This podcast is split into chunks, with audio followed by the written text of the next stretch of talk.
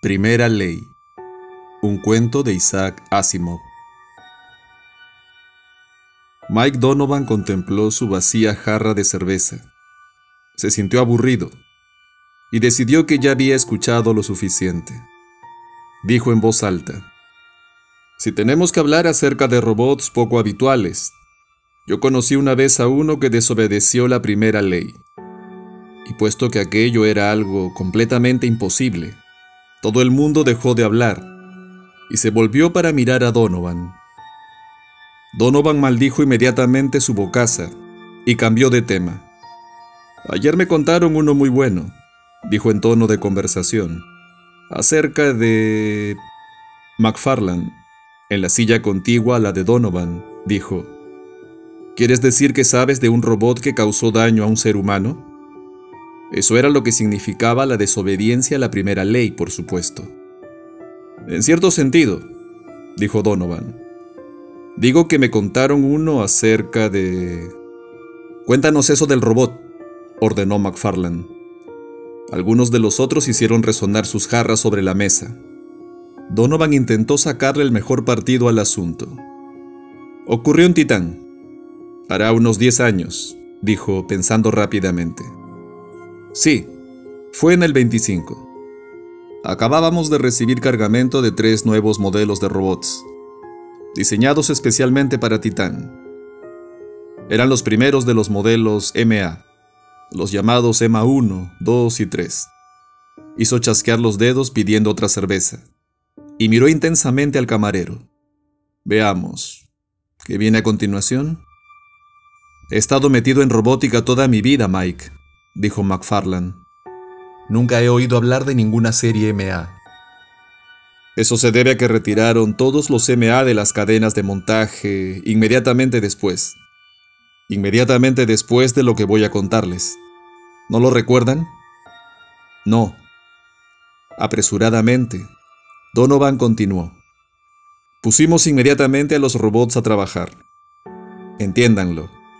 Hasta entonces, la base era completamente inutilizable durante la estación de las tormentas, que dura el 80% del periodo de revolución de Titán en torno a Saturno. Durante las terribles nevadas, no puedes encontrar la base ni siquiera aunque estés tan solo a 100 metros de ella. Las brújulas no sirven para nada, puesto que Titán no posee campo magnético.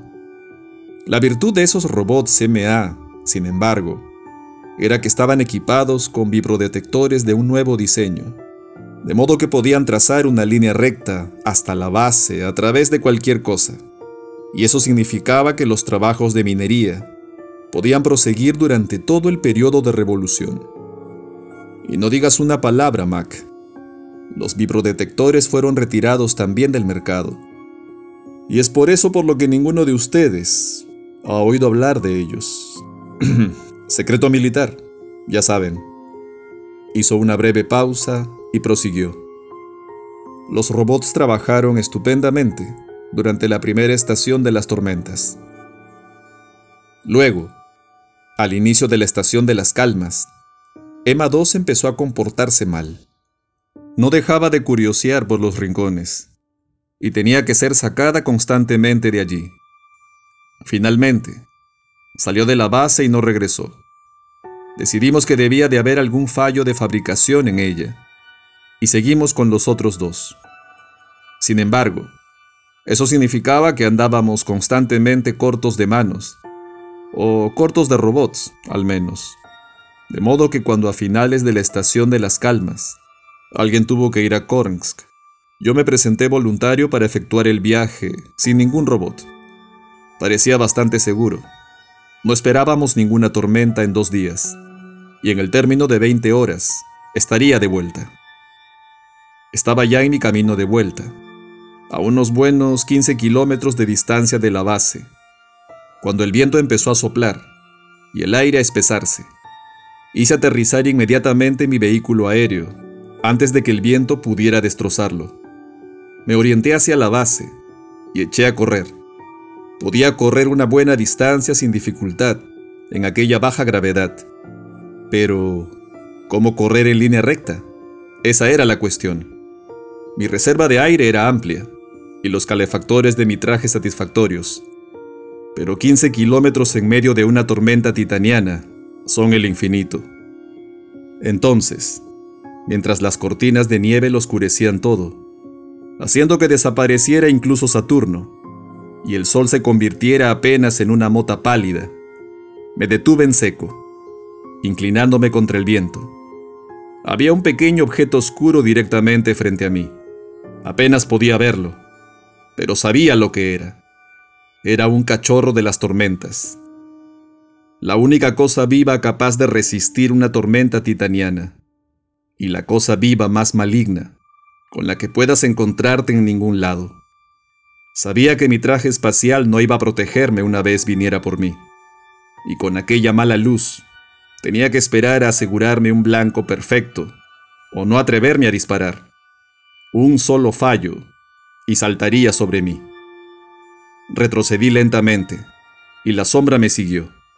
Se iba acercando, y yo empecé a sacar mi lanzarrayos con una plegaria, cuando una sombra mayor gravitó de pronto sobre mí y lancé una exclamación de alivio. Era Emma 2. El robot M ha desaparecido. No me detuve ni un momento en preguntarme qué podía haberle pasado o preocuparme por sus dificultades. Simplemente aullé. Emma, muchacha, encárgate de ese cachorro de las tormentas y luego llévame a la base. Ella se me quedó mirando, como si no me hubiera oído, y dijo, Amo, no dispare. No dispare. Echó a correr a toda velocidad hacia aquel cachorro de las tormentas. Encárgate de ese maldito cachorro, Emma, grité. Y efectivamente, se encargó de él. Lo cogió en sus brazos y siguió caminando. Le grité hasta que me quedé afónico, pero no regresó. Me dejó para que muriera en medio de la tormenta. Donovan hizo una dramática pausa.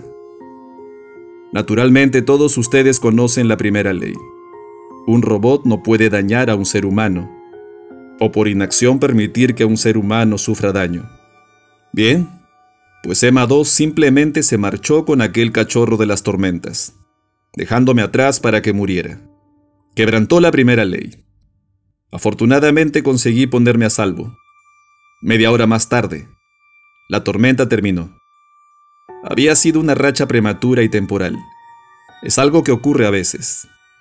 Corrí apresuradamente a la base, donde llegué con los pies hechos polvo.